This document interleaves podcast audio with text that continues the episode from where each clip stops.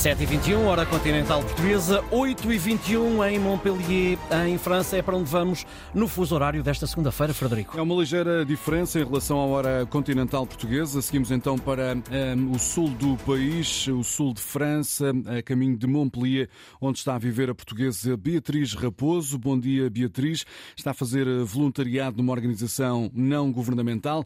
Que cidade é esta, Montpellier? Como é que nos pode descrever esta cidade francesa? Bom dia.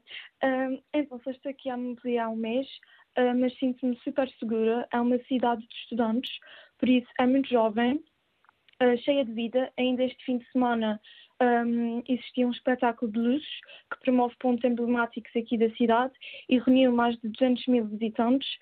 E as pessoas, ao contrário do que pensamos, dos franceses, pelo menos falo da minha opinião, estão sempre prontas a ajudar e não são de tudo um, arrogantes. São muito simpáticas uh, e ajudam sempre o próximo. Ainda assim, Beatriz, a cidade de Montpellier tem vivido dias um pouco mais agitados, com várias ameaças de bomba. Sim, sim. Uh, há mais ou menos um mês, alguns aeroportos regionais estiveram fechados devido a ameaças de bomba, de atentados.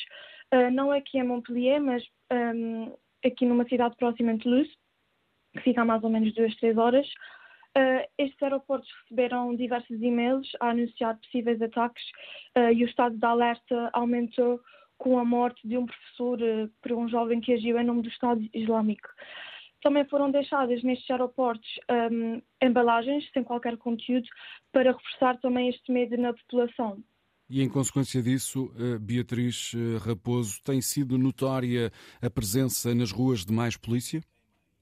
Sim, uh, pelo menos aqui nota-se muito mais polícia na rua, armada, um, mas também reforça aqui este sentimento de segurança, pelo menos ao ver as polícias na rua, uh, sente este sentimento.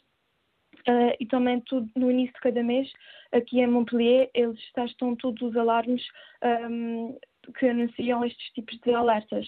Uh, também dá para reforçar isso, porque embora estes acontecimentos tenham sido há mais ou menos um mês, uh, é algum receio que as pessoas um, que vai existindo, porque tem havido ao longo de quatro meses, cinco meses, um, alguns ataques, principalmente a professores, professores de História, uh, por isso é algo que continua-se a falar aqui e principalmente os professores vivem mais esta realidade Obrigado, Beatriz Raposo, portuguesa a viver em Montpellier, que nos fez aqui o retrato desta cidade no sul de França, onde a diferença horária em relação à hora continental portuguesa, Ricardo, é ligeira, apenas uma hora de diferença. E acordam com 9 graus, a máxima é de 20, o dia vai ser de sol.